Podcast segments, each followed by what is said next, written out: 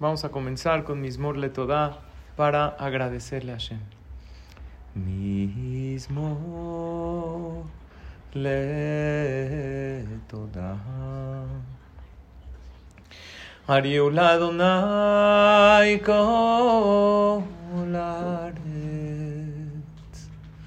Ivdu et Adonai Vesimcha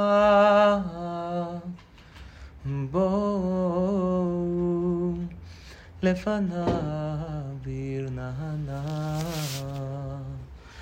דהו כי אדוני הוא אלוהים.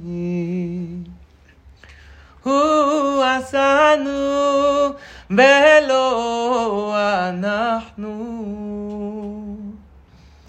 עמו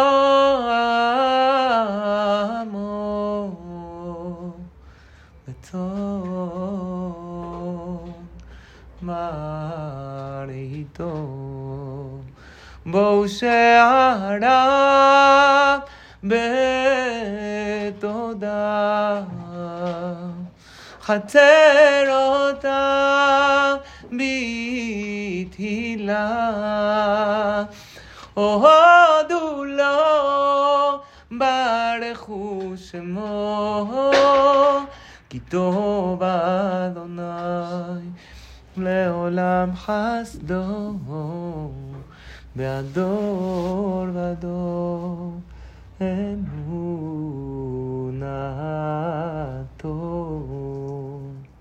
Gracias a Hashem por todo y vamos directamente al tema del día de hoy. El tema es, ¿quieres algo de Hashem?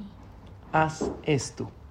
Esto que vamos a estudiar el día de hoy ayuda a que Hashem te dé aquello que deseas, aquello que quieres. Esta clase nos va a servir tanto para salir de un problema o para algo que tú quieras. Si tú haces esto que hoy vamos a estudiar, Bezrat Hashem, vas a obtener aquello que quieres de Hashem. Porque a veces quieres algo y lo quieres mucho, pero no sabes por dónde empezar. Hoy vamos a estudiar una fórmula para obtener las cosas. Les adelanto, vamos a estudiar 10 puntos. Por lo tanto, o memoricen o tomen nota. Pero esta es una de esas clases que yo no quiero que ustedes crean, porque así dijo al jajam, no. Quiero que ustedes lo prueben, ¿ok? Por eso te voy a hablar a ti, a ti que estás pasando por un problema, que tienes un deseo en tu corazón, que quieres que pronto se haga realidad. Quiero que tomes en cuenta estos puntos, 10 puntos que vamos a estudiar el día de hoy. Toma nota de estos puntos, pruébalos y verás que funciona. Ahí me cuentas, ¿ok? Bezrat Hashem va a funcionar. Esta es una clase que quiero que tú hagas y que la compruebes. Son 10 maneras de obtener algo de Hashem. Ahí te va. Piensa en un problema que tienes. Un problema. ¿Ya? No, no seis, espérate. Tengo un problema, empiezan a venir los problemas a... Un problema. Todos tenemos contratiempos y problemas porque así es la vida. Piensa en un problema y veme siguiendo en la clase. O no un problema. Hay veces un anhelo, una persona que quiere tener hijos, una persona que quiere tener shidduch para él o para sus hijos, una persona que necesita refuah shelema y quiere tener salud. Y durante la clase piensa en tu problema, veme siguiendo y relaciónalo con tu problema y vas a ver que funciona. Una cosa más antes de los 10 puntos. Estos puntos que vamos a hablar hoy sirven para obtener lo que uno quiere. También sirve para que alguien cambie. Si yo quiero que alguien cambie su comportamiento o que deje de afectarme, ¿también sirve o no? También sirve. ¿Por qué? Muy fácil. La otra persona es como es conmigo porque así Dios quiere. Y si yo fuerzo que Él cambie, no va a funcionar. Si yo quiero a fuerza que Él cambie y me molesto con Él, y hay veces, Barminan, hablo mal de Él, y le digo, ya tienes que cambiar, generalmente así él o ella no va a cambiar. Pero si haces estos 10 puntos, sí. ¿Por qué sí? Porque no limites a Dios. ¿Dios puede hacer que alguien cambie para bien contigo? Sí puede. Entonces, no limites a Dios pensando, no, Hashem sí me puede mandar Parnasá, pero no puede hacer que el otro cambie, porque eso depende del otro. No, Hashem puede hacer todo. No limites a Dios pensando, no, es que pues esto ya no se va a solucionar. No, tú abre tu mente. Por lo tanto, si haces lo que hoy vamos a estudiar y crees en eso, Bezrat Hashem se te va a dar. Esta es una clase que de aplicarla, Bezrat Hashem puede cambiar tu vida, literalmente. Entonces, Bezrat Hashem vamos a estudiar 10 puntos. Punto número uno, ante cualquier problema, ante cualquier difícil situación, ante cualquier cosa que tú quieres, que tú anhelas, que quieres que pase, el punto número uno es el esfuerzo. Esto se llama Ishtadlut. Tú tienes que hacer primero tu máximo esfuerzo. Porque Dios no ayuda al flojo, al que se queda cruzado de brazos, esperando a que Dios lo ayude, a que Dios haga algo, pero Él no hace nada. No. Dios no ayuda al que está tirado en la cama, al que ya está desesperanzado. No, uno tiene que hacer Ishtadlut.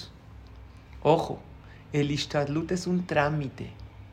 Porque así Dios decretó que una persona tiene que hacer Ishtadlut. Hay que hacer porque así Dios quiso. Dios dijo, para obtener tu parnasá, tienes que hacer Ishtadlut. Para estar sano o sana, tienes que esforzarte para estar sano. ¿Cómo es el Ishtadlut? Dice el libro Jobot Levavot dos cosas. Que sea de manera normal y de manera permitida. Es decir, explico. Si una persona quiere tener parnasá, no es normal para tener parnasá trabajar 12 horas al día. Es, exagerado. Eso no le trae más parnasá a la persona.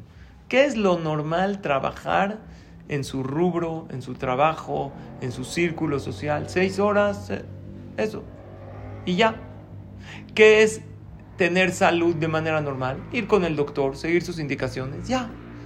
Pero el que está obsesionado todo el tiempo, eso ya no es normal. O el que es hipocondríaco, se mete a internet a ver que le duele esto, a ver qué puede ser, qué esto. Eso no es ishtadlut normal. Ishtadlut normal es cuidar la salud, ir al médico. Vamos a estudiar en la perashá de esta semana, en Perashat Mishpatim, que la Torah dice verrapó y curarse curará. ¿Por qué la Torah dice dos veces? Dice la Gemara, Mikan shenitan reshut la rufel rapot. De aquí aprendemos que tiene permiso el doctor de curar y tiene permiso la persona de ir al doctor. ¿Qué significa? ¿Para qué necesitamos el permiso? Porque hubiéramos pensado que si Dios manda la salud, ¿para qué vamos al doctor? ¿Y por qué el doctor cura? ¿Por qué el doctor interviene? Llega la Torah y nos enseña, debes ir al médico y un buen médico, dice la Gemara, que es socio de Hashem. Yo tengo un amigo el, que es doctor, que yo siempre le digo que él es socio, tengo varios, les digo, a la Gemara dice que un doctor que se pone en manos de Hashem es socio de Dios para darle salud y vida a las personas. O sea, tienes que hacer tu esfuerzo, tienes que cuidar tu salud. En la Parnasá igual tienes que ir a trabajar, pero no confíes en tu esfuerzo, sino tienes que saber que es Hashem. Yo hago esfuerzo porque es un trámite que Dios dijo que haga. Como dice el Pasuk, Uberajeja Hashem me lo queja deja. Dios te va a bendecir cuando tú extiendas tu mano. O sea, la ayuda de Dios comienza donde tu esfuerzo termina. Lo primero que tienes que hacer cuando tienes un problema es hacer tu máximo esfuerzo. ¿Quieres hijos buenos? Esfuérzate en educarlos correctamente. Dales amor, dales tiempo de calidad, háblales bonito, ponles límites, obviamente. ¿Quieres Shalom Bait?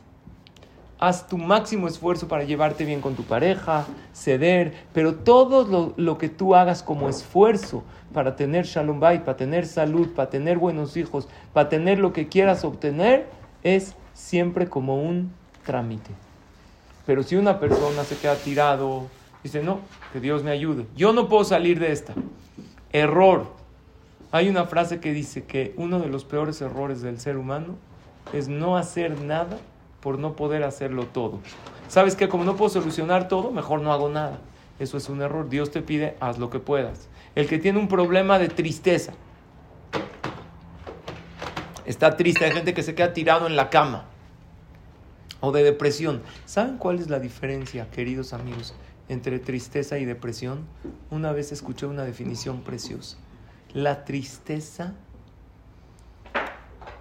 es un, algo que uno está viviendo, sabe que es temporal, pero tiene esperanza que las cosas mejoren. Está triste.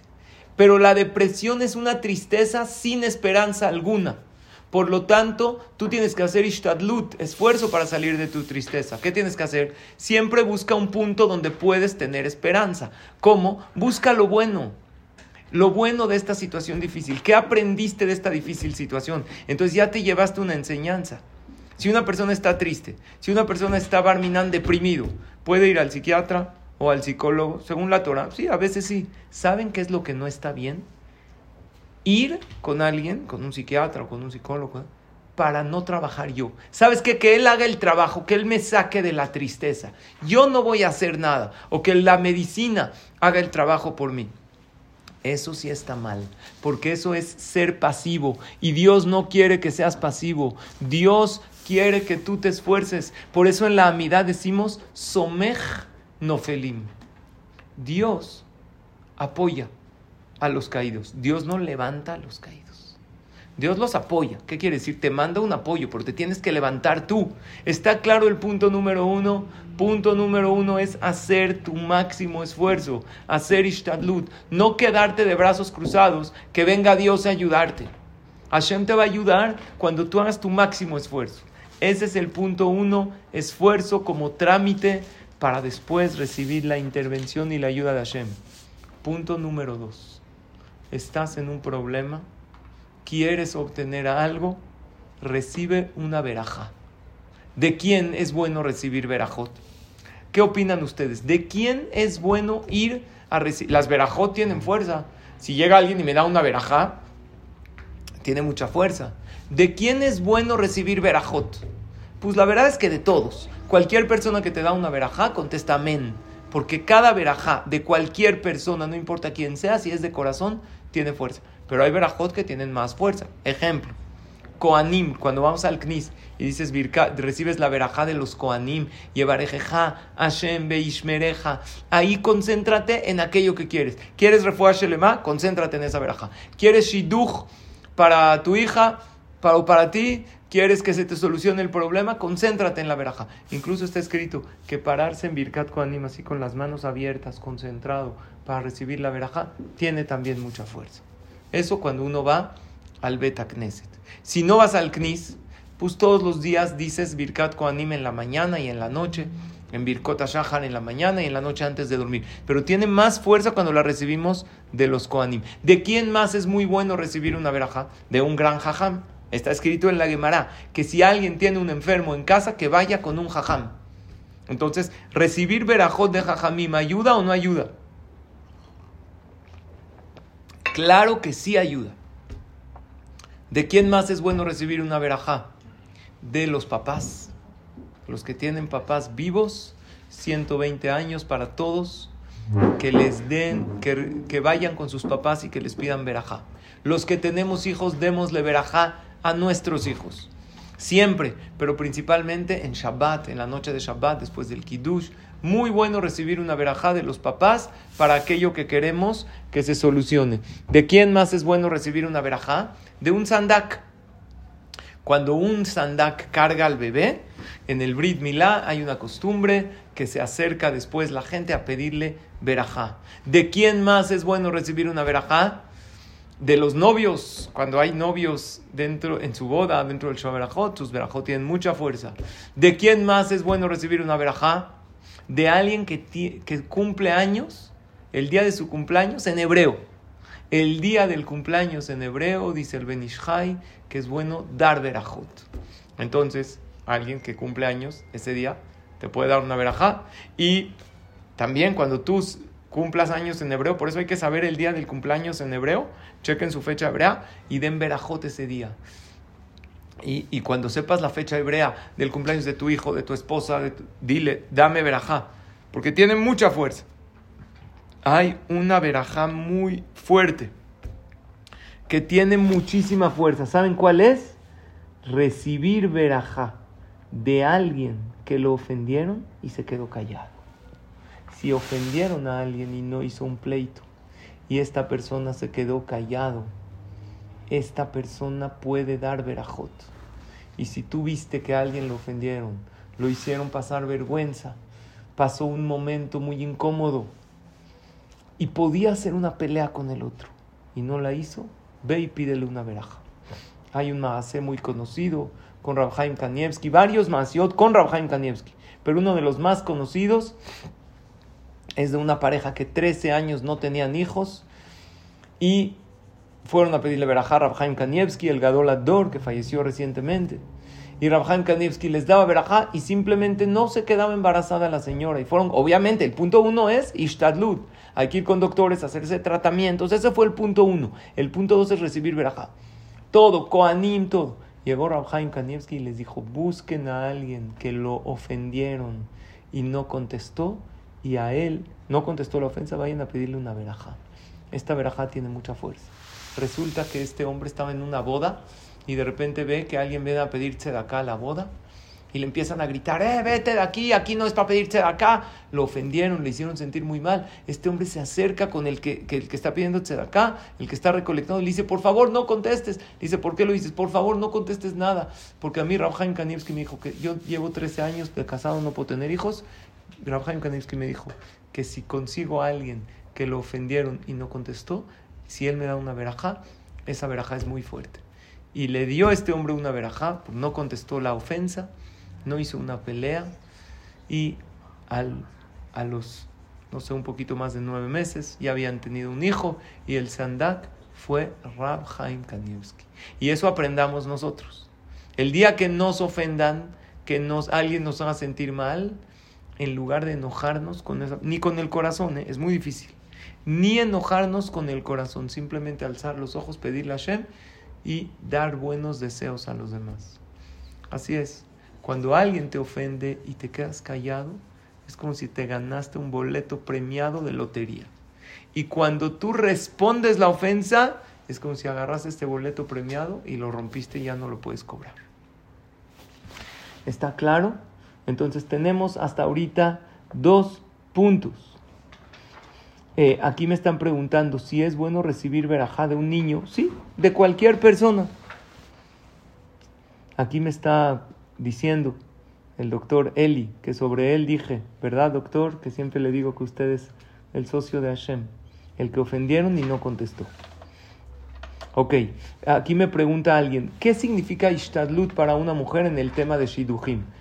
Aparte de tefilá, tefilá ahorita hablamos, estoy hablando de ishtadlut. Ishtadlut es checar quién hay, hablar con un shadchan, eh, ishtadlut normal, ¿eh? no obsesionarse.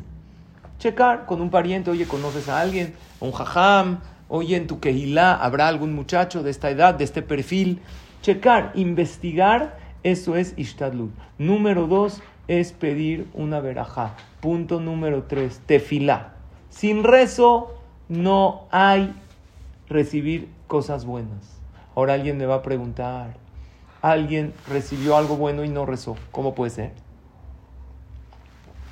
Tres posibilidades, escuchen bien. O alguien rezó por él. A lo mejor tenía una abuelita que rezaba en sus velas de Shabbat. Dale a toda mi descendencia salud, alegría. Y Dios la oyó. Dos, le descuentan de sus mitzvot. El que recibe cosas sin tefilá, le descuentan de sus mitzvot en el Shamay.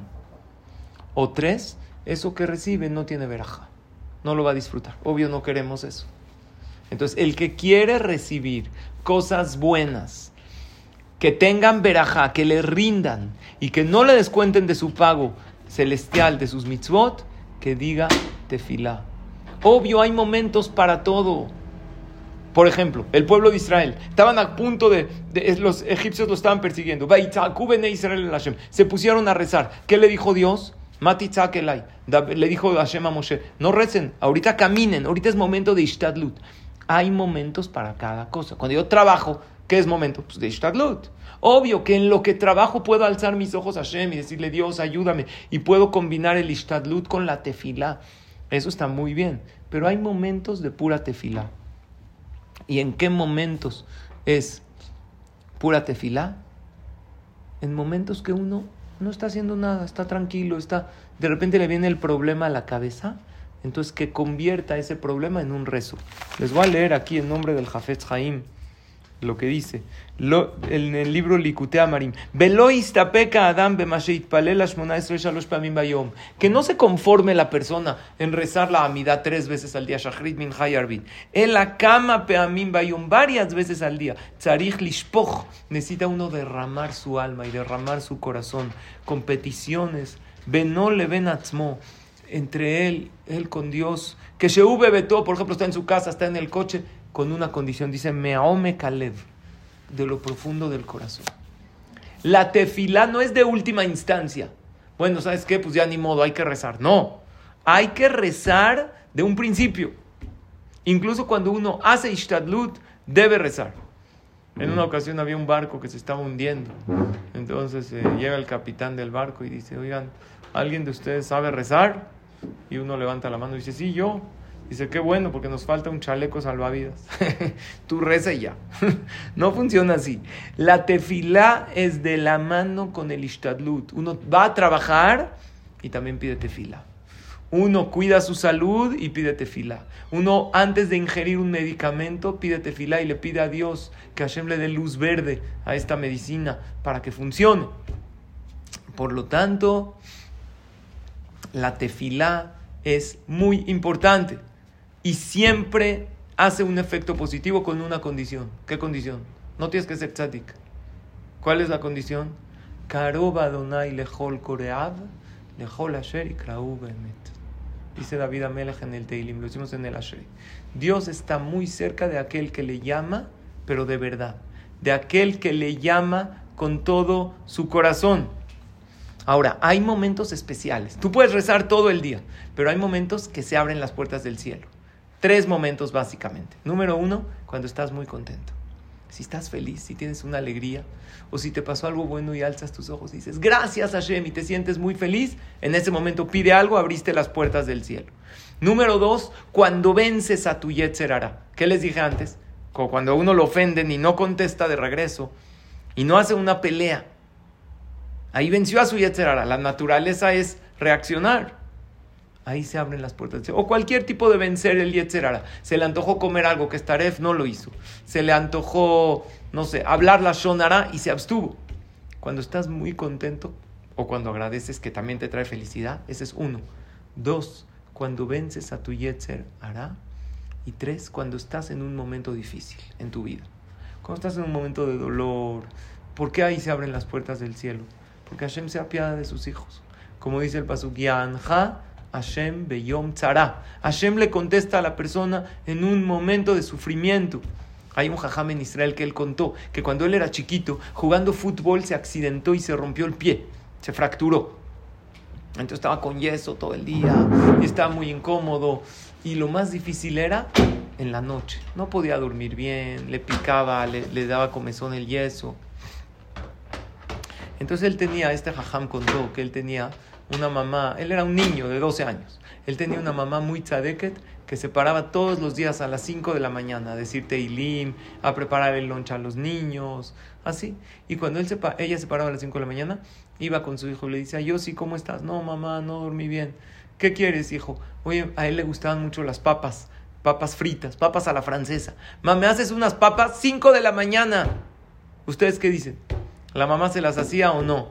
¿Qué dicen las mamás aquí presentes? ¿Le hacía las papas o no? Aquí me está diciendo Mili Cherem, que claro que se las hacía. ¿Por qué? ¿Papas a las 5 de la mañana?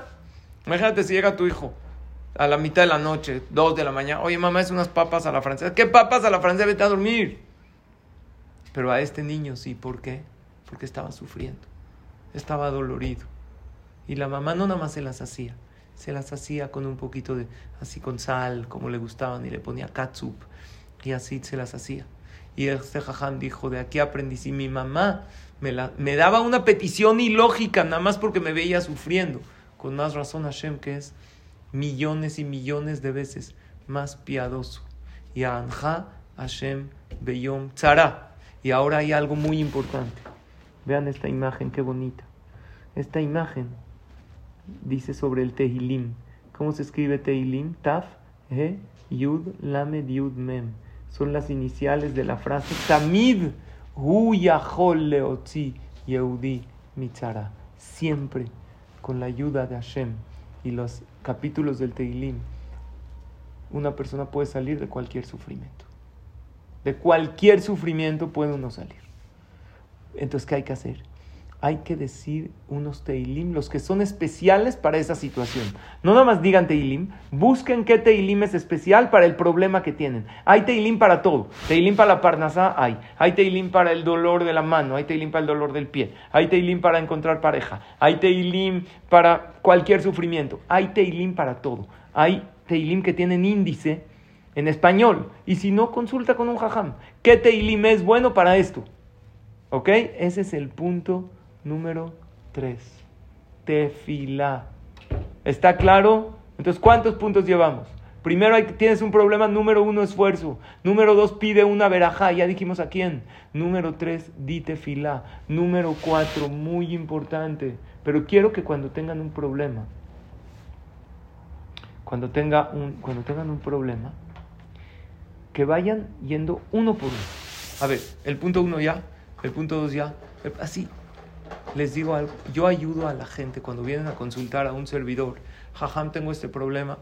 Esta es mi manera de trabajar. A ver, ya hiciste tu máximo esfuerzo, ya checaste el doctor, ya esto, te has tomado tus medicinas. Sí, punto. Si es un tema de salud, si es un tema de shidduch, ya checaste, ya investigaste. Me preguntaron ahí en el chat, ¿cuánto shadhanim? ¿Cuánto es lo normal? ¿Dos? ¿Tres? ¿Cuatro a lo mejor? No, no exageres, no te vuelvas loco. No, si haces más esfuerzo no vas a obtener más. El esfuerzo normal. Número dos, pide verajot. Ve con un jajam, pídele una veraja. Número tres, pide tefila. La tefila siempre es escuchada. Y aunque te parezca que no, a lo mejor te falta un poquito más. Número cuatro, o a lo mejor ya hiciste tefila, pero te faltan los otros puntos. Número cuatro, este punto es muy importante. Acepta con amor la situación que estás viviendo. Muchas veces ya rezaste, pero ¿sabes por qué no se soluciona? Porque te peleas con la realidad, porque estás enojado, porque estás molesta, porque estás enfadada y dices, es que esto no pudo haber pasado, esto no debe estar pasando. ¿Y qué crees? Cuando tú te peleas con la realidad, te tengo una noticia, pelea perdida, porque la realidad no va a cambiar si no la aceptas.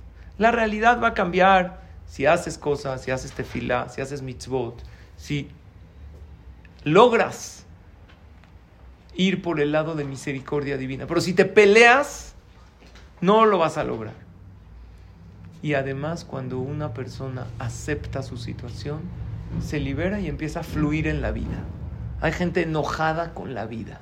¿Por qué? Porque tiene este problema. Porque no tiene esto que tanto quiere. Entonces ya no disfruta nada de lo que tiene. La aceptación ayuda a la persona a disfrutar lo que uno tiene. Y dice el Zohar Akadosh, Sama de Isure Kabule, que significa eso en arameo. La medicina, la curación para los sufrimientos es la aceptación. Acepta con humildad todo lo que Dios te manda, porque la queja, cuando sale de la boca, es dañina. Pero aún del corazón tampoco es bueno. Ahuyenta la veraja. La persona que se queja tanto en la boca, con la boca como con el corazón y con el pensamiento, ahuyenta la prosperidad de su vida. No te quejes. Acepta con amor lo que Dios te manda. El Rosh era un rishon, lo dice como en un juego de palabras, en hebreo forma, son palabras parecidas, dice Retze, Vasher, irte yotzreja. Acepta lo que Dios quiere para ti. Tú dile a Dios, tú así quieres, adelante. En el momento de rezar, reza. En el momento de hacer ishtadlut, haz. Pero ya saliste del doctor, ya saliste de la oficina, ya rezaste, ahorita vas a comer con tu familia, ya, no estés pensando en el problema. Y si te viene a la mente, di, Dios, acepto con amor todo lo que me mandas. ¿Quién fue el hombre en la vida que más sufrió en toda la historia. ¿Quién fue? El que más. Y Job, ¿oyeron de Job? Job. Este hombre estaba sufriendo mucho. Y su esposa lo incitó a que no acepte su situación. A que Barminan no bendiga a Dios, sino lo contrario. Y Job dijo un pasuk maravilloso que es Hashem Natan, Hashem Lakah, Yei Shem Hashem Meborach. Punto. Dios dio, Dios quitó, bendito Dios. Eso se llama Amtakata Dinim, endulzar el juicio.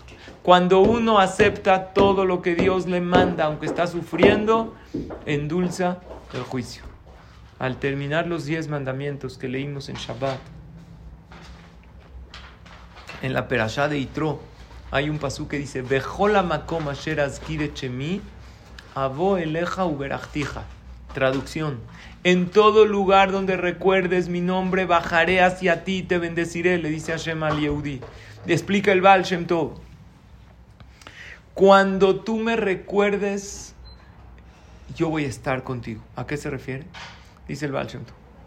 Cuando una persona está viviendo un sufrimiento, en ese momento que acepte la voluntad de Dios y que diga, Dios, yo sé que viene de ti.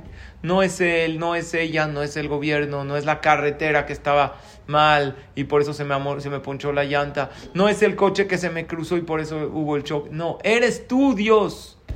En el momento que tú alzas tus ojos y dices, Dios, todo eres tú, en ese momento Dios dice, ah, ya me recordaste, yo vengo contigo y yo te bendigo y yo te doy.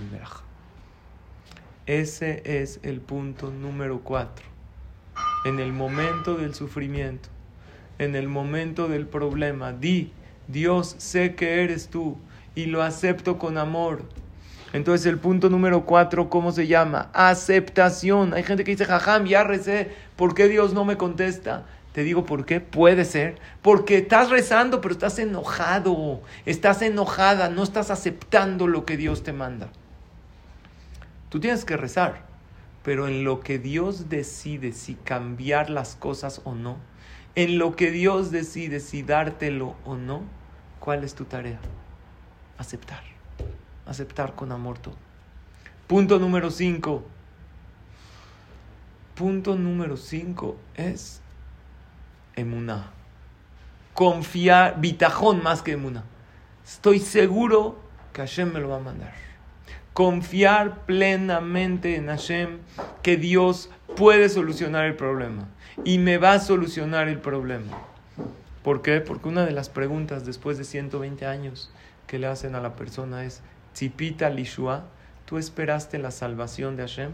Una explicación es que le preguntan a la persona después de 120 años, ¿esperaste al Mashiach? ¿Viviste esperando la llegada del Mashiach? Pero otra explicación es, cuando tenías un problema en la vida, pensabas, no, esto ya no se va a solucionar, está todo muy mal. O pensabas, Dios es grande y Hashem me lo va a solucionar y Dios es ilimitado y todo puede cambiar en un segundo. ¿Cómo dice el pasuk? Kirrega beapo haim birtzono. Baere vialim beji velaboker rina. En un segundo todo cambia. La vida depende de él. Baere vialim beji. Hay veces uno se va a dormir llorando y se para feliz. Así es, una persona tiene que saber que todo puede cambiar en un segundo. ¿Quieres que Dios te solucione todo? El punto cuatro era acepta, ya no cargues piedras en la vida, ya vive ligero. Punto número cinco, di, confío en ti Hashem. Hay una categoría de bitajón más baja que es todo es para bien, pero hay algo más alto que es no nada más todo Tov nir'e benigle. ¿Qué significa? Algo bueno que se ve a los ojos. Todo lo que manda Hashem es bueno. Una enfermedad también es buena, pero no es Tov nir'e benigle. No es un algo bueno que es al descubierto. Yo quiero que Dios me mande cosas buenas claras. No pienses es que esto ya no tiene arreglo, está muy mala situación, mi matrimonio no tiene arreglo, no hay manera de tener shalom bait con este esposo, no hay manera de sacar adelante a este hijo, está muy mal. Tú di, Hashem puede. Dios puede todo. Dios puede no nada más darme cosas buenas, sino Hashem puede darme cosas buenas que se vean buenas a mis ojos. Y cuando tú imaginas esa salvación, ya la estás imaginando, entonces la atraes a tu vida. ¿Está claro el punto 5? Y ahí puede estar la respuesta. ¿Por qué hay veces uno reza y no recibe? Porque reza pero no cree que está haciendo nada con su... Nada, seguro mis rezos no sirven. No, tienes que tener bitajón que tu rezo hace la diferencia. Así le das fuerza a tu rezo. Tienes que tener bitajón, seguridad, que Dios todo lo puede. Y que Dios te puede mandar a ti, no nada más algo bueno, algo bueno, tov benigle. Algo bueno que se ve y se ve al descubierto y se ve claro. Eso fue el punto número 5. Punto número 6. Agradecimiento. Hay gente que saben por qué no recibe cosas. ¿Saben por qué no sale de su problema? Porque no es agradecido. ¿Cómo quieres recibir más de lo que tienes?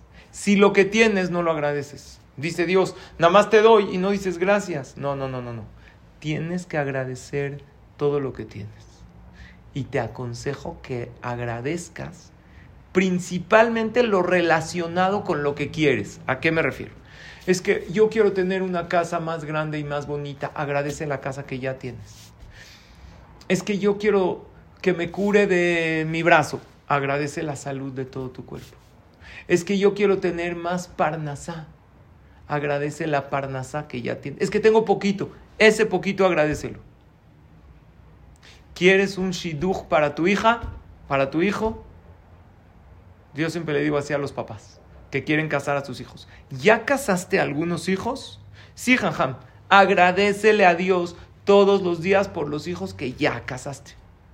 Y si, y si me dice, no, no he casado a ningún hijo, agradecele a Hashem que tú te casaste.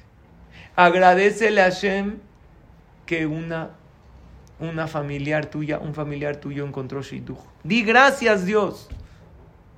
Cuando veas algo en el otro, escucha esta frase, cuando veas algo en el otro que él tiene y tú no lo tienes y tú lo quieres, no lo envidies. Alza tus ojos a Hashem y dile, gracias Dios por darle a él eso. ¿Quieres parnasá? Cuando veas que alguien tiene parnasá, gracias Dios por darle a ese Yehudi parnasá toba. Gracias a Hashem por darle a ese Yehudi una casa hermosa. ¿Sabes qué va a decir Hashem? ¿Sabes agradecer? A ti también te doy.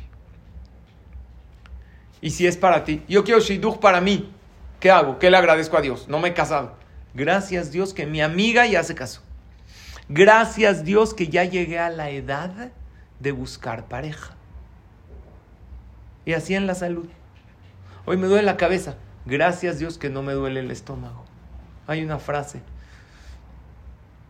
en, eh, en, Israel se dice, Bimkom lomar uf, tomar kuf, ¿qué es uf?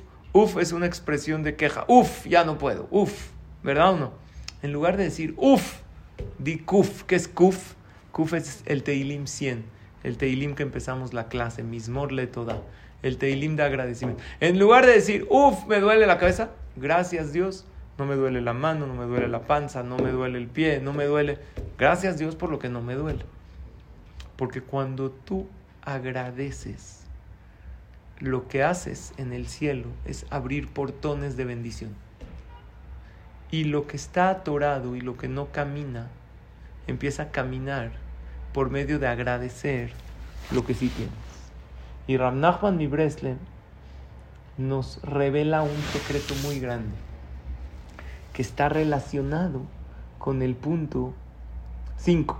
El punto 5, ¿cuál era? Pensar la salvación de Hashem. En el punto 6 es el agradecimiento. Agradece a futuro. Así dice Ramnachman mi Breslev. Que el que agradece por lo que va a tener, Hashem se lo manda. Ejemplo. Esta pareja que quieren tener hijos, que le agradezcan a Hashem todo lo que tienen, que tienen la vida, que se casaron, que tienen casa, que tienen parnasá, que tienen y además Dios, te, y según lo que acabamos de estudiar, te agradezco que este tiene hijos, que esta pareja, gracias a Hashem por mandarle hijos a Israel. Y te agradezco de antemano por los hijos que me vas a mandar a mí, Hashem, porque confío en ti que lo vas a hacer. Este punto, este agradecimiento a futuro, ¿sí está claro? ¿Me siguieron o no? Está profundo esto que les estoy diciendo. Es agradecer a agradezco hoy por lo que va a venir a futuro. Y eso hace que Hashem te lo mande. Agradecimiento a futuro. Eso hace que Hashem nos mande las cosas. ¿Saben qué hay que agradecer? Cuando las cosas no salen como tú quieres, alza tus ojos y dile, Dios, gracias que tú tienes un plan mejor. Tú tienes un plan mejor para mí. Vean este videito chiquito. Es un video muy chiquito. Dura 18 segundos. Véanlo bien, ¿eh? Se llama Tu plan versus el plan de Dios. Vean qué bonito video. Tu plan es plantar una semillita, que crezca el árbol y todo bien, y que crezcan frutos preciosos. ¿Vieron cuál es el plan de Dios? Que sople un viento fuerte, que se caigan todos los frutos ¿Para que qué?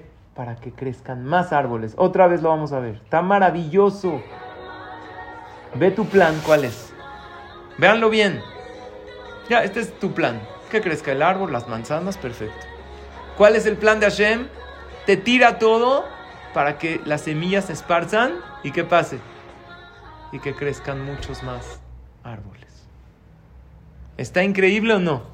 Entonces agradecele a Hashem que tienes un plan, que Dios tiene un plan mejor para ti.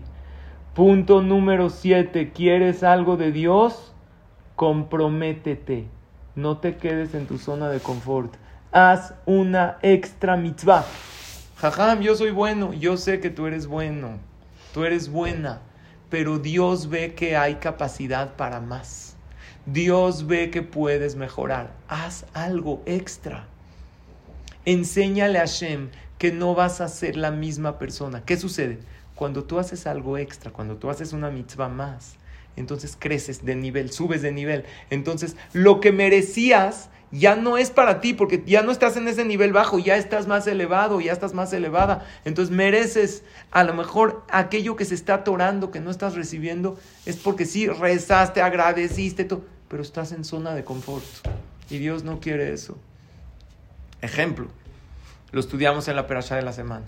El respeto a los padres es una increíble mitzvah que Dios te promete. Si lo haces, te voy a dar buena y larga vida en este mundo y en el Olam Mejora tu respeto a los padres. ¿Qué más Hashem paga en este mundo? Con Berajá, con Shabbat. Mejora un poquito tu Shabbat. Ahora, ¿se puede condicionar a Dios con una mitzvah? Yo hago esta mitzvah y tú me das esto. ¿Se puede? ¿Es válido? Sí es válido. Dice la Gemara a Omer, una persona que llega y dice, de acá, voy a dar una moneda extra a la acá para que mi hijo viva o para que yo tenga olama va, la Gemara lo llama tzadik gamur, no tzadik chiquito, tzadik gamur, perfecto. Se puede hacer tratos con Dios. Ahora hay que buscar esas mitzvot que Dios paga en este mundo. ¿Cuáles son las mitzvot que Dios paga en este mundo? Entonces hay una... Busca esas mitzvot y ve cuál puedes mejorar de estas. Hay una Mishnah que decimos todos los días en la mañana. Dice, Elu de Barim Sheadam Oseotam. Veogel mi perotem baolamaze. De aquel en le olama ba. Si tú haces estas mitzvot, Dios te paga acá y allá. ¿Cuáles son? Kibuda Baem, que ya les dije, mejora tu respeto a tus padres. Y dile, Dios, voy a mejorar el respeto a mi papá, a mi mamá, para que tú me des esto. Se vale. Gemilut Hasadim. Eh, yo hago muchos favores. Yo sé que haces muchos favores y ayudas a muchas personas. Haz uno extra que antes no hacías. Ayuda a esa persona que a lo mejor no es tan buena contigo. Ayúdala. Bikur Jolim, visitar enfermos, cuando no es fácil ir a visitarlos. Achnasat recibir invitados a la casa. Ashkamat Betakneset, llegar temprano al Knis. Abad Shalom Benadam Lajavero, hacer la paz entre dos personas. Ubenish Leishtu, entre un hombre y su esposa. Pero esa paz entre dos personas y un hombre y su esposa no tienen que ser dos extraños necesariamente o una pareja. Pueden ser tú con tu amigo y tú con tu esposa y tú con tu esposo. Haz ese shalom, haz ese extra. Betalmut Torah que.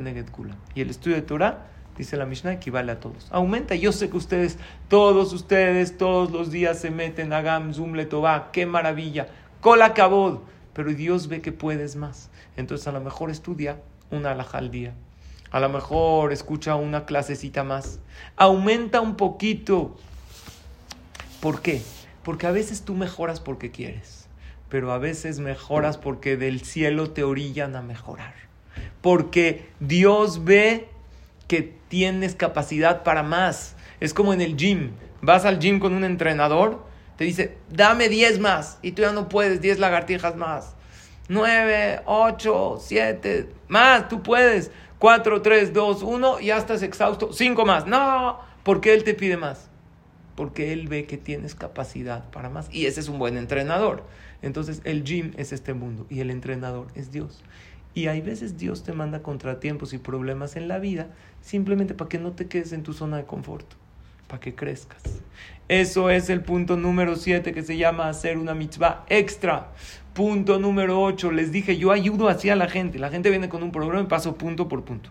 A ver, ¿puedes hacer una mitzvah extra para que Dios te solucione el problema? Algo chiquito, no tiene que ser algo grande. Gente que no dice veraja. Puedes decir una veraja al día de tu café de la mañana, dila y pide la acción que te solucione el problema. Puedes ponerte el tefilín. Hay gente que no se lo pone. Empieza una vez a la semana. Que no sea Shabbat nada más. Shabbat no se pone. Empieza con algo. Punto número 8. No se trata de hacer, sino de no hacer, de abstenerse. Porque muchas veces Dios ya no quiere que hagas. Haces mucho, quiere que dejes de hacer. Deja de hablar la shonará, deja de enojarte. Shabbat, por ejemplo, que les mencioné antes. Que Shabbat es que hacer o no hacer. Hay de las dos. Hay hacer, Kiddush, Abdallah, oír el Sefer, no, no sé, estudiar Torah en Shabbat. Y hay no hacer. Hay 39 trabajos prohibidos en Shabbat. Si una persona dice, me abstengo de usar el celular en Shabbat, así para platicar con mi familia y para unirme más con mi familia. Y a cambio de esto te pido a Hashem que me soluciones este problema. ¿Válido o no? Súper válido. ¿Jajam tiene que ser para toda la vida? No. Tú puedes decir, me, me abstengo de hablar la Shonara durante un mes para que Dios me solucione este problema. También sirve. Abstenerse es muy bueno. ¿Saben qué es lo bueno de abstenerse? Que para abstenerse no necesitas buscar tiempo. para hacerlo, sí. Si tú quieres ir a ayudar o quieres ir a hacer Bikur Holima, tienes que ir, buscar. Pero para dejar de hacer no necesitas buscar tiempo. Simplemente te comprometes. Yo no voy a ver lo que no debo ver. No voy a hablar lo que no debo hablar. Una cosa, abstente de una cosa. Todos hacemos cosas sin querer, no somos rebeldes ni malos, pero hacemos cosas que a lo mejor no están tan bien. Y llegó el momento de dejar de hacer, porque la Torah tiene dos, tiene la parte activa y la parte de no hacer. Surmerá va a top, dice David Amelech en el Teilim. Apártate del mal y haz el bien. ¿Lo puede atender ahí en la cocina? En lo que acabo. Disculpen. ¿Está claro o no? Ok. Ahora, si, si tú te preguntas, oye, ¿qué hago? ¿Ya? ¿Qué, ¿Qué puedo hacer más? ¿O qué puedo dejar de hacer? ¿Cómo puedes saber? ¿Hay manera de saber? Sí hay. Quédate un rato solo, sola con Hashem. Escucha a Dios. Dile, Dios, quiero mejorar. Por favor, dime en qué. Por favor. Hashem te lo va a mandar. Créeme, créeme que Dios te lo va a mandar. De repente vas a oír en una clase, te va a venir una idea. ¿De dónde lo aprendemos? Perashá de la semana, en Shabbat. ¿Cómo se llamó la Perashá que leímos? Itro. Pero ¿cómo empieza la Torah? Vaishma Itro. ¿Qué es Vaishma? escuchó. ¿Qué escuchó? Escuchó la voz de Dios. Hashem todo el tiempo nos llama no siempre escuchamos su voz. Dile a Hashem, quiero que me digas en qué puedo mejorar. Ayúdame. Vean esta frase que hermosa. Si Dios nos escucha, se nos resuelve un problema. Pero si escuchamos a Dios, se nos resuelve la vida. Si Hashem nos escucha una tefila, ok, se nos resuelve. Pero si nosotros escuchamos a Hashem, toda la vida se nos resuelve. porque así nos acercamos a Él. ¿Está claro? Entonces, alguien aquí me preguntó, ¿es el mismo nivel respetar a los suegros que respetar a los padres? No, a los padres hay que respetarlos más que a los suegros. Pero a los suegros también, ¿eh? ahí están mis yernos oyendo, oigan bien, a los suegros, no, no es cierto, no está. A los suegros, claro que hay que respetarlos, claro, no al mismo nivel que los padres. ¿Está claro? Punto número nueve, nos faltan dos puntos, ya acabé. Una promesa, un compromiso más que una promesa. ¿Cuál es la diferencia entre el punto nueve y el punto siete? Que el punto siete es comprometerse a hacer algo ahorita. Punto nueve es, Hashem, si tú me sacas de esta difícil situación, me comprometo a, y hay varias opciones puede uno hacer una seudá toda ya. Es muy bueno. Hashem, si me curas, si me solucionas, si esto voy a hacer una seudá de agradecimiento. Y esa seudá se hace con 10 personas y se dice el rezo de Nishmat Kolhai. Dios, si me mandas el shidduch para mi hija, si me mandas la casa que yo quiero en tanto tiempo, me comprometo en esa casa, no sé, a hacer Shabbatot, me comprometo a darse una cantidad. Yo, hay gente que le digo que tienen negocios y eso. ¿Cómo le hago, jajam? Yo siempre les digo, comprométete que si funciona el negocio, vas a dar el 20%, no el 10, el 20%. Y funciona en muchas ocasiones. Cada quien se puede comprometer a lo que quiera. Dice la Gemara en Masejet Nedarim, Nodrim Beshaat Cuando una persona está en un sufrimiento, que haga una promesa a Shem.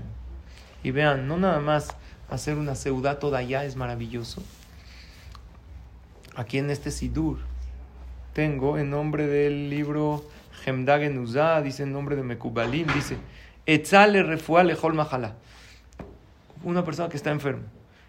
Que entren con el enfermo y que le digan, si te curas, Bezrat Hashem, vas a hacer una seudá toda allá, vas a decir Nishmat Kolhai y vas a decir el Teilim 136. ¿Cuál es? Odula Donai Kitov Kile Olam Hasdo, etc. Tiene 26 veces el nombre de Hashem. Y yo lo he hecho varias veces con varias personas. Eso es un compromiso a futuro. Y número 10 y último, ¿quieres algo de Hashem? Ayuda a los demás en lo mismo que tú necesitas. Tú necesitas Parnasa, ayúdale al otro a obtener su padre. ¿Cómo lo va a ayudar si no tengo ni yo? Ayúdalo porque Hashem se comporta de la misma manera que tú te comportas. ¿Quieres, Bezrat Hashem, tener salud? Ayuda al otro a tener salud. Asesóralo, pregúntale cómo está, no sé, acompáñalo al doctor, no sé, tú sabes cómo. ¿Quieres un shidduch para tu hija? Ayuda a la hija de tu amigo a también a conseguir shidduch. Porque como tú te comportas, Hashem se comporta. Todo en la vida regresa. O, ¿sabes cómo puedes ayudar al otro? Reza por él. Si tú rezas por la otra persona, también lo estás ayudando. Y también hay un punto muy importante. Checa si alguien no está sufriendo por ti.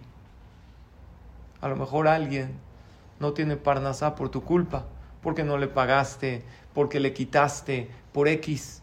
Entonces, si tú le estás provocando a alguien, Barminan, un sufrimiento, a lo mejor de alguna manera te está regresando. El punto número 10 depende mucho de los demás. Vean, estaba tuve un viaje la semana pasada, Jajam Elías, por eso te dije que no pude dar la clase. Y estaba en el avión estudiando unas Mishnayot que estudió Leilu y Nishmat de mi querido suegro. Y exactamente cuando estaba preparando, estaba estudiando estas Mishnayot y luego preparé esta clase. ¿Y qué Mishnah me tocó? Masejet Tzotá, capítulo 1, Mishnah 7. Dice la Mishnah, Adam moded dimlo. Así como uno mide, así lo miden a él. Así como uno juzga, lo juzgan a él. Habla de la, una mujer, ¿no? Que hay sospecha de infidelidad. Dice, ella se arregló para pecar. Entonces, del cielo la, la, la, desprecian. Habla, habla del lado negativo. Pero también habla Dice también, por ejemplo, Shimshon, el Sansón era fuerte, fue detrás de sus ojos, Barminan le quitaron los ojos. Absalom, el hijo de David, presumió de su pelo, Entonces fue colgado de su pelo. Y así varias cosas. Pero lo que me gustó fue la Mishnah, te dice, Vejen le toba. También para lo bueno. Miriam imtina le Moshe shahat. Miriam esperó a Moshe Rabbenu un momento, una hora. Dice, el pueblo de Israel le esperaron siete días. Porque Hashem siempre paga más de lo que tú haces para el lado bueno. Yosef Zahalik Boret Aviv. Yosef fue a enterrar a su padre. ¿Quién? Eh, eh, Moshe Rabbenu, que era el más grande, se ocupó de Yosef. Moshe Zahabe Atmot Yosef. Moshe le dio descanso a Yosef. Llegó Hashem y dice: Yo me ocupo de él. Yo me ocupo de, de ti, le dijo Hashem a Moshe Rabbenu. Mi Gadol, mi Moshe Shelonita. Entonces, el punto número 10 es: ¿quieres algo bueno en tu vida? ¿O quieres dejar de sufrir este problema? Ocúpate de la otra persona y Hashem te lo va a mandar o checas y Barminan no estás haciendo sufrir a la otra persona. Entonces repito en corto y les cuento un más, ¿eh? Y ya terminamos. En corto, ¿quieres salir de un problema? ¿Quieres algo de Hashem? Número uno, haz tu esfuerzo, ishtadlut. Un ishtadlut normal, como trámite. Número dos, pídele una verajá un jajam, o a unos novios, o a alguien que es su cumpleaños, o a un sandak. Ya dijimos todos los que son buenos, pedirles verajot. Dite filá los teilim que hay que decir en cada momento. Checa qué teilim es bueno especial para su, tu situación. Ese fue el punto 3. El punto 4 es acepta. Ya no te pelees con la realidad. Acepta tu situación. Di Dios, tú me lo mandaste, lo acepto. Número 5, ten vitajón, ten esperanza que las cosas van a cambiar. Número 6, aprende a ser agradecido. Agradece lo que sí tienes, agradece esta difícil situación porque es para bien y agradece lo que dijo Ram Nachman mi Breslev a futuro. Piensa ya esa salvación, esa Yeshua, y dile a Hashem, ya desde ahora te lo agradezco. Número cuatro, comprométete en hacer una extra mitzvah. No, perdón. Número eh, uno es esfuerzo, dos es pedir una verajá, tres es rezo, cuatro es aceptación, cinco es tener bitajón, seis es tener gratitud, siete es comprometerte a una extra mitzvah, ocho es dejar de hacer algo, una avera, algo malo que está uno haciendo sin querer o queriendo. Nueve es prometerle algo a Hashem cuando me saques de este problema, Bezrat Hashem, voy a hacer una ciudad todavía, voy a decir Nishmat Kolhai, voy a hacer esta gran mitzvah. Y número diez, ayuda a los demás que están pasando una difícil situación. Termino con un maase, porque ya es la hora.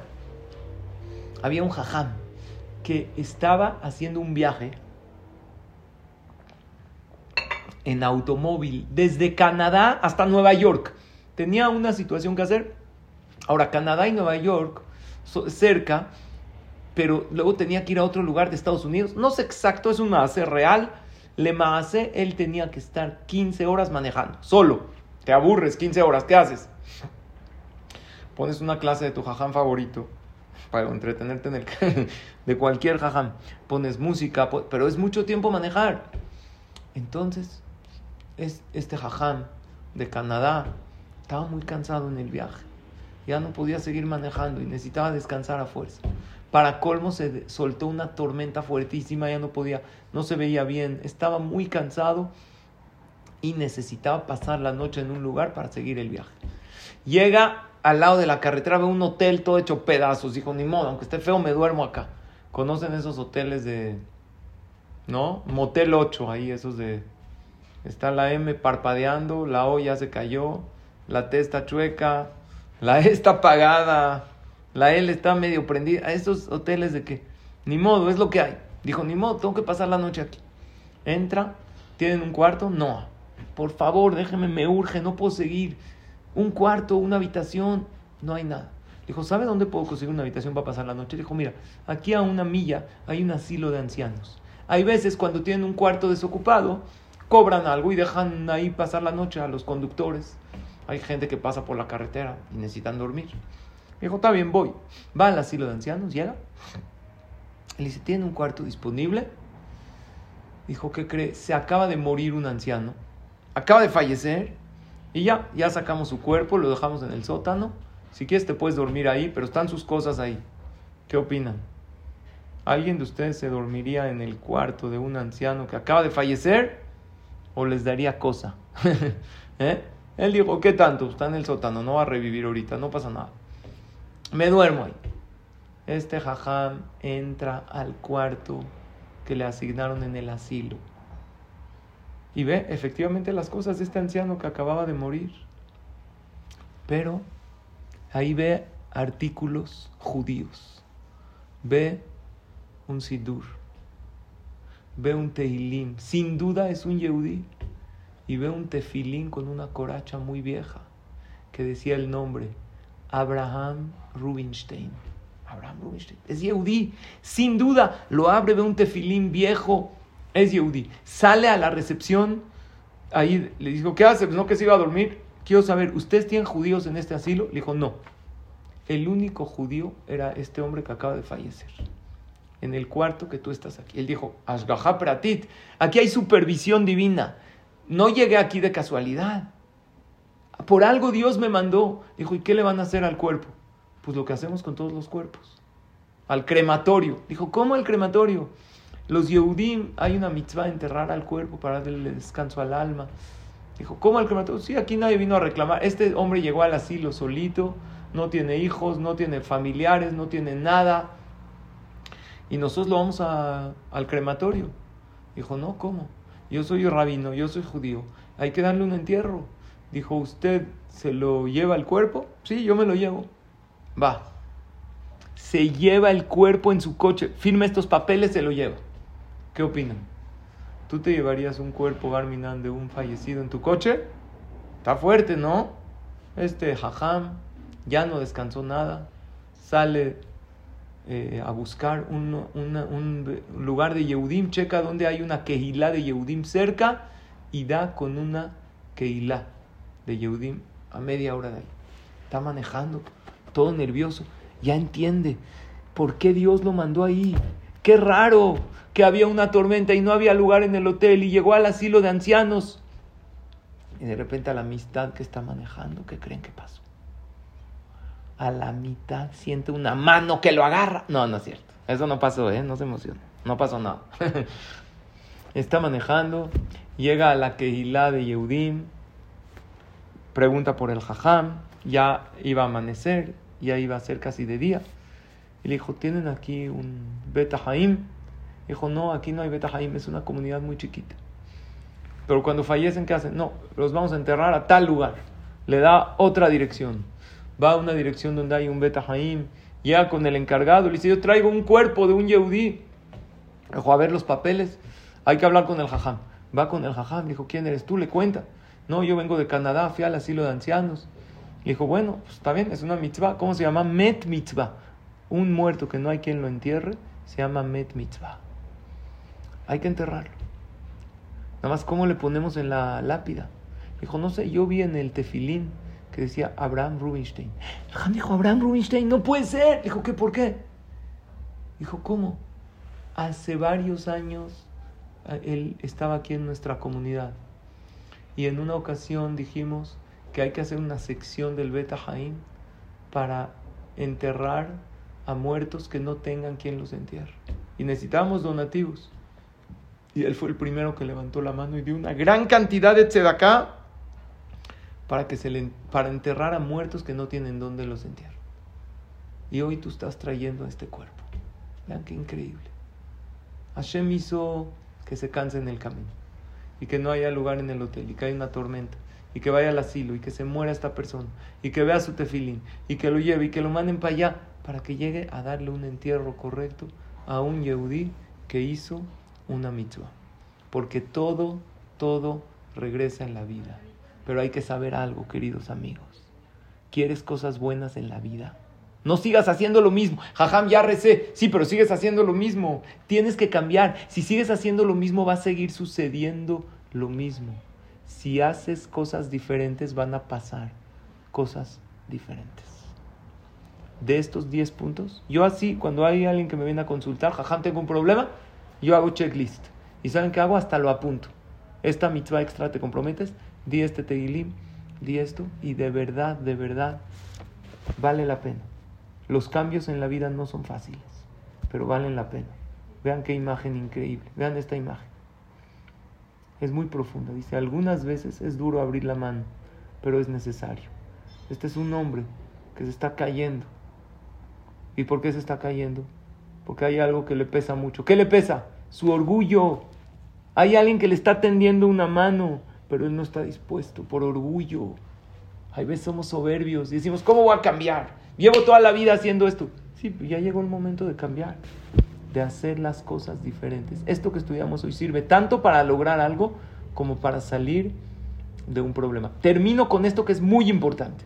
Si hiciste los 10 puntos y no funcionó y sigues en el problema, ¿qué haces? Sigue haciéndolos. Prueba más tiempo, por ejemplo, un mes, dos meses. Y si hiciste todos estos 10 puntos y la situación no cambió, ya te comprometiste a algo nuevo, ya le prometiste a Hashem, ya dijiste tefila y ya ayudaste a otros, todos los 10 puntos, a lo mejor no es bueno para ti. A lo mejor Dios no te manda esto porque no es bueno para ti. Hashem sabe lo que es bueno para ti. Y di esto. Dile a Hashem, papá, nunca me abandones porque cada día que pasa te necesito más. Quiero estar cerca de ti. Entiendo que todo depende de ti. ¿Saben qué aprendimos de Moshe Rabbenu? Ya termino con esto, ya es tarde. Hashem le dijo a Moshe Rabbenu, ve a redimir al pueblo de Israel. Moshe Rabbenu dijo, no, ¿yo quién soy? Le dijo Hashem a Moshe, no importa quién eres, yo estoy contigo. De aquí aprendemos que no importa quién tú eres, importa con quién vas. Si vas de la mano de Hashem, ¿qué te preocupa? Si Dios te lo mandó, te lo mandó. Pero si no, a lo mejor no es bueno. No todo lo que tú crees que es bueno para ti es lo que es bueno para ti. Ojalá y todos logremos, que se respondan nuestras tefilot y logremos tener todos nuestros anhelos y nuestros deseos para bien. Yemale Hashem Kol Mishalot Les aconsejo que repasen esta clase porque esta clase es una clase que puede cambiar nuestra vida y nos puede ayudar a obtener aquello que tanto deseamos. Y aquí está la respuesta, porque hay veces no obtengo, porque no has rezado lo suficiente, porque no has mejorado, porque no has dejado de hacer, porque no has ayudado a los demás. Estos son los 10 puntos para lograr que Dios nos dé aquello que tanto deseamos y tanto anhelamos. Ojalá y todos tengamos Yeshua y salvaciones pronto. Amén, ve amén. Gracias a todos por su atención. Gracias, Jajam Elías. Gracias, Jajam Yossi y nos vemos y nos escuchamos la próxima. Tengo que dejarlos ya porque tengo una cita que ya se me hizo de hecho un poco tarde, ya está aquí la persona que vino conmigo, entonces me despido, pero no sé si quieres, Jajam Elías, decir algo. Nada más decir que muchas gracias como siempre, clases, contenido, clases de Toelet con temas, actualidad que se pueden llevar a la práctica en este mismo momento, consejos que cambian vidas, solo antes de que se vaya quiero leer lo que dice acá, eh, tenemos mucho que aprender de usted, Ham. Qué hermoso figura, que Hashem lo bendiga. Igual leer las frases rapidísimo que hace nuestra socia Tzateket, que dice así, frases que, que las analiza, son de mucho aprendizaje. No uses la tefilá como último recurso, sino como inicio de cualquier esfuerzo. Y la segunda, la curación para los sufrimientos es la aceptación de los mismos. Ham Salisaed, preciosas frases, y decirle, Ham, no hay tiempo porque usted ya se tiene que ir, pero dice acá, eh, Jajam, gracias por esta clase tan espectacular. ¿Se puede hacer tefilá para saber el istadlut que debemos hacer en caso que no sabemos por dónde hacer? Buenísima pregunta, sí. Hay que pedirle a Hashem, ayúdame a ver cuánto ishtadlut. Lo que, lo que yo diría es, además de tefila, aconsejarse con un jajam. Ir con un jajam y decirle a alguien que haya estudiado el jobota levavot, el tema del ishtadlut, ahí el jobota levavot en Shara, Bitajón habla a ver, jajam, yo estoy haciendo este ishtadlut, ¿está bien o a lo mejor necesito más ishtadlut? O menos, a lo mejor. Yo digo, yo digo que hay clases que pueden cambiar vidas y las escucha y hay clases que seguro cambian vidas. Y esta es una de ellas. Esta clase es zoom.com en unas horas. Escúchenla otra vez, difundan a parientes, amigos que les pueden cambiar la vida. Jajam Sali, como siempre, un honor, un privilegio, una clase llena de luz, llena de consejos sabios de puras cosas buenas, que Hashem lo bendiga, Amén. así como usted nos alegra la vida, que Hashem lo alegre siempre junto a su familia, familia Gamsum Letová, mañana Hamsur y Katán, no se lo pierdan, tenemos una, semana muy bonita de muchas clases, a Hamsali espectacular, gracias a todos.